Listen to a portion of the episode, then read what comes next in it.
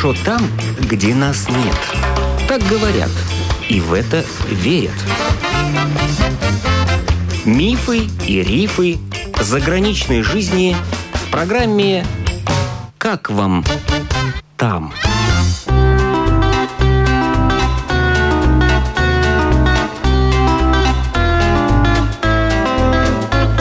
Добрый день! В эфире автор программы Галина Грейдена. В Дании, в Копенгагене, вот уже около 10 лет живет рижанка Инна. Она вышла замуж за датчанина. Познакомились по интернету. «Я толстый и красивый», – написала себе Томас. И Инне такой юмор понравился. Оказалось, что Томас прекрасно говорит по-русски, но Инна сначала об этом не подозревала – и при Томасе сказала все, что она о нем думает, стоявшей рядом подруги. Но, видимо, слова были не обидные. Сейчас у Инны и Томаса двое четырехлетних близнецов. Они оба работают в сфере IT. Запись сделана в одном из кафе в Копенгагене.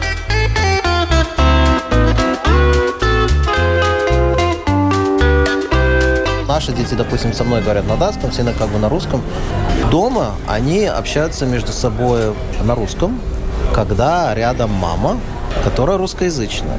Между собой общаются на датском, когда я рядом. В садике, я заметил, они говорят между собой в основном на датском потому что там датская среда. В клубе, где у нас как бы русскоязычный клуб, они между собой общаются на русском, потому что русская среда. И это абсолютно нормально. В этом плане нет сложности. Сложность, конечно, поведения в ценностях. У каждой культура несет в себе другие ценности. Ну, культура как бы исходит из религии. Соответственно, разные религии за собой тянут разные базовые ценности, соответственно, разные базовые ценности за собой тянут разное поведение, которое нормативное. Многокультурные дети, то есть дети, которых родители представители разных культур. Их нужно в этом деле направлять. То есть они сами не справятся. Нужно их учить общаться и в той среде, и в этой среде. Естественно, каждый из родителей должен воспитывать своего ребенка своей культурой. То есть мама приехала за границу, вижу иногда, что, допустим, говорят там на том языке, куда приехали. Ну, там русская мама приехала в Данию, соответственно, с мужем общается, допустим, на английском или на датском, соответственно, с детьми тоже говорит на датском, ломаном катастрофы. Это мое личное мнение. Есть, ну, родители должны каждый дать своему ребенку свою культуру. При этом направлять ребенка, как вести себя в одной культуре, как вести себя в другой культуре. Человек, который приехал в чужую страну, он может выбрать интегрироваться, он может выбрать ассимилироваться. У ребенка такого выбора нету, потому что у ребенка как бы есть оба родителя, они никуда не денутся. Но даже если, допустим, мама говорит на новом языке, это из бабушки, дедушки, там, тети, там, дяди и так далее, то есть как бы, которые где-то там все-таки есть. Есть, конечно, шанс, что ребенок будет не тут, не там. Здесь как бы он чужой, здесь русский, приезжаешь на Латвию или там где, а ты датчанин. Вообще там, уже там столько лет тут живешь, поэтому он датчанин приехал. В Дании к русским относятся, ну, а все русскоязычные русские, это не важно, из Латвии, там, из, из Прибалтики, там, из России, там, из Казахстана, там, откуда кто, если ты русскоговорящий, ты, соответственно, русский. Отношения, ну, осторожные, скажем так. Странные люди, непонятно говорят на непонятном языке, как бы непонятно, чего от них ожидать, но не то, что совсем это как бы не основано, как бы в этом, думаю, это есть немножко. И гораздо более люди открыты. Все русскоязычные гораздо более открыты. Мы очень закрытые люди, мы очень резервированные люди.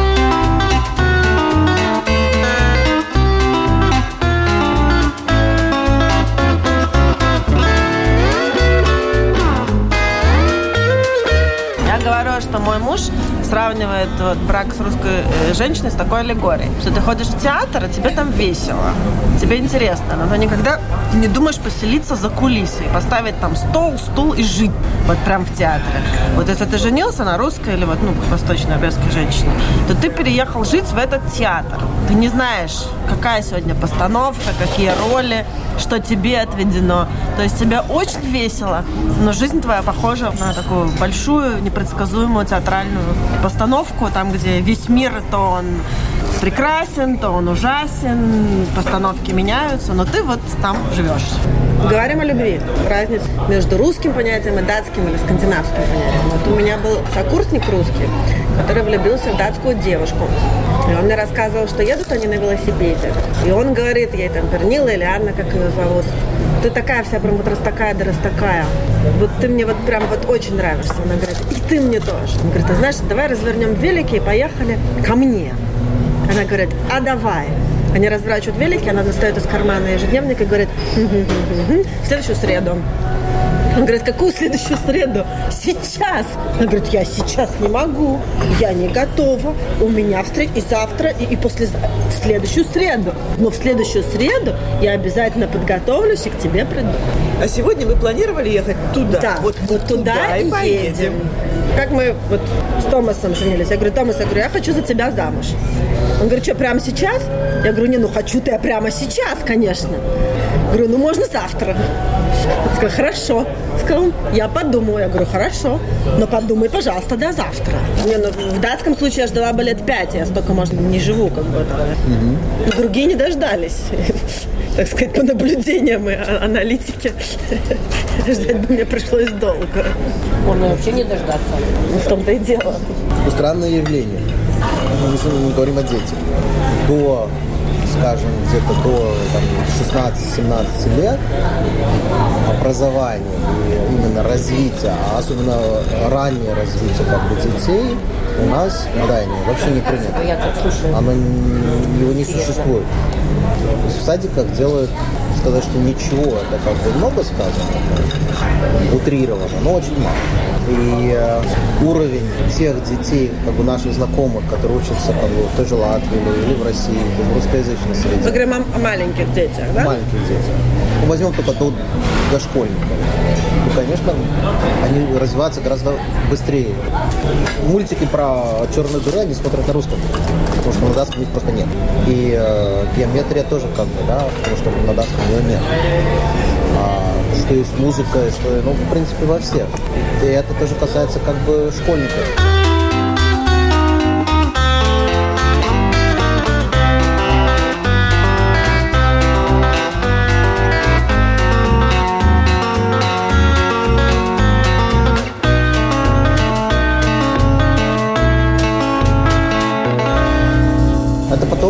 Странным образом, как в определенном мире потом меняется, как уже как бы идет э, речь о высшем образовании, потому что просто из-за того, что здесь оно лучше финансируется, соответственно, и больше контактов как бы с, остальным, ну, в основном англоязычным. Но где-то вот именно до средней школы, там даже, даже до университета, конечно, развитие ребенка здесь как бы приехать, допустим, из Латвии или из Украины, как бы у нас есть друзья, или с России, да, когда дети, допустим, ходят там шестой класс, то здесь шестой класс не соответствует уровня четвертого, третьего. Но они себя быстро чувствуют самыми умными, да? Да. Ну, если у тебя в жизни не повезло, если ребенок умственно недоразвит, то здесь очень хорошо. Здесь действительно шикарно. Есть вот мы сами знаем, потому что мы там были школы, которые, как бы, которые работают с этими детьми, есть методика, есть на это деньги, как бы, есть как бы, ресурсы. И дети действительно гораздо быстрее развиваются, чем, допустим, там в других странах. Если тебе повезло, если тебе ребенок как бы умственно развит, ну вот так случилось, что он у тебя как бы, ну, ну если не гений, но, по крайней мере, способен. С этим здесь очень сложно. Причем у меня есть очень многие датские как бы, друзья знакомые, у которых с этим реально проблем. Некуда дать. Нету школы, но я готов перевести в другую школу, готов там отдать в другой садик, я готов на это деньги потратить, готов в частную школу отдать, готов там... Нет ни школ, ни предложений, ни частных репетиторов, никого. Во-первых, потому что образование учителя здесь это на уровне средней школы. У учителя нет высшего образования. Нет высшего образования. Это во-первых. Это не значит, что все невменяемые, это не к этому, но тем не менее это ну, ну оставляет свой как бы отпечаток. Во-вторых, потому что нету ну, нету спроса, да? Потому ну, что датские спроса, родители... Нету спроса. То есть поколение, которому где-то ну, дедушек, бабушек, то есть там 70, 80, 60 там, лет, которые учились до войны, они на самом деле во многом очень люди образованы, тогда это ну, стремились именно вот образование вот и так далее. Да? Потом 70-е, 80-е, да, вот э, там пошла экономика вверх, там э, сделали вот это государство, которое заботится о всех гражданах, и, соответственно, государство всех позаботится. Соответственно, детям уже не нужно там ходить в школу, там, учить там, математику, физику, потому что важно что? Важно, что ребенок был счастлив. То есть счастливый ребенок, он же не должен там 12 часов там, учиться. Ему нужно свободное время, спорт, там, но и вообще должен заниматься любимым делом. Соответственно, он хочет учиться, ну пусть учится, но не хочет, значит будет там, не знаю, там улицу подметать тоже профессия уважаемая. Любая профессия уважаема. Да, честный труд, он всегда уважается, неважно, ты там улицу подметаешь или профессором работаешь. Поэтому, соответственно, ну, ну, не будет профессора, ну, будет улицу подметать, ничего страшного. А теперь уже наоборот, даже те, которые хотят, нет Дети реально от этого страдают.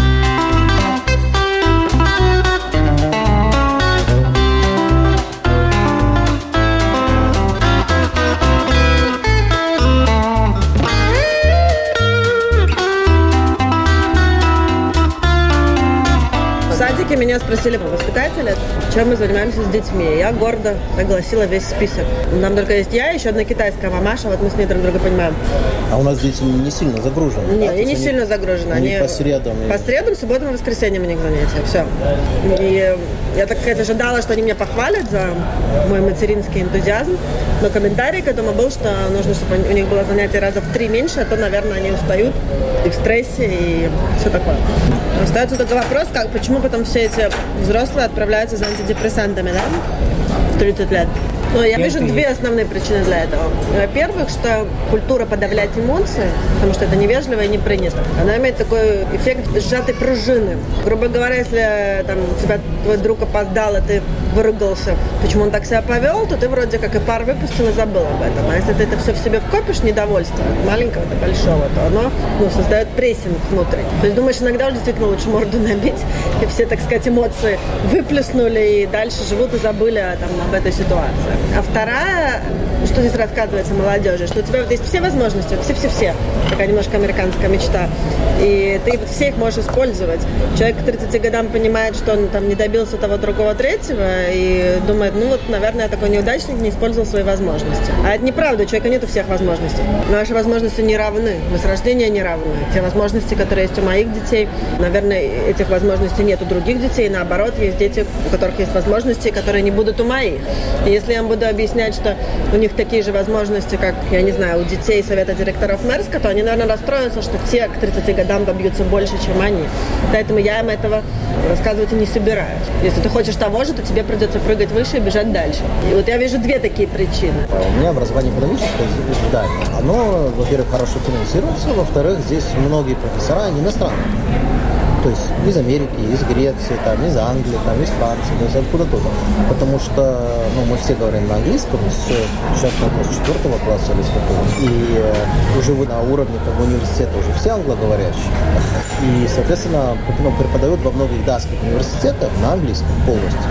Ну, до такой степени, что, допустим, язык датский, как именно такой, типа экономистов, он уже как бы практически вымирает, потому что, и, по крайней мере, искусственно поддерживается, потому что ну, все книги, все преподавание на английском, Соответственно, у меня, допустим, лексика в моей сфере, она в основном английская, я ее там искусственно поддерживала датский термин. Но плюс в этом то, что вот именно вот уровень высшего образования, он достаточно высокий, потому что к тому времени все говорят на английском, приехали профессора из-за границы, есть как бы финансирование, пожалуйста, все нормально.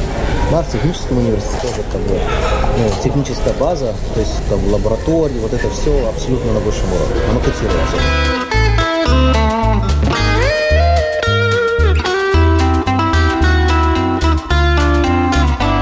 О жизни в Дании рассказали бывшая рижанка Инна и ее муж Томас.